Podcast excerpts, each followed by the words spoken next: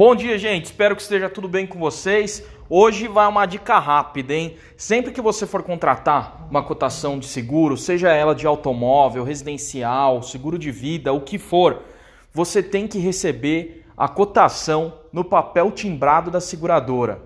Por quê?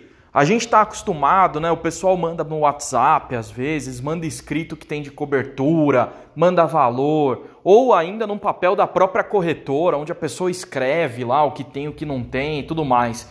Nessas situações, você tem que tomar muito cuidado, porque muitas vezes você não consegue conferir o que de fato foi inserido na seguradora. E aí, quando você precisa, às vezes pode ser tarde demais, né? Então, o legal é, na hora que você for pegar, pegar a cotação, por mais que a pessoa te mande ali escrito, você pedir. Fala, poxa, me manda a cotação oficial no papel timbrado da seguradora e tudo mais. Porque lá você vai conseguir conferir toda a questão de perfil, se realmente aquelas coberturas que ele falou foram de fato inseridas. E o perfil, na verdade, é o mais importante. Dificilmente a pessoa vai escrever é, coberturas diferentes do que ela de fato inseriu na cotação. Mas a conferência do perfil é muito importante porque pode significar a diferença de você receber ou não da seguradora na hora que você precisar do seguro.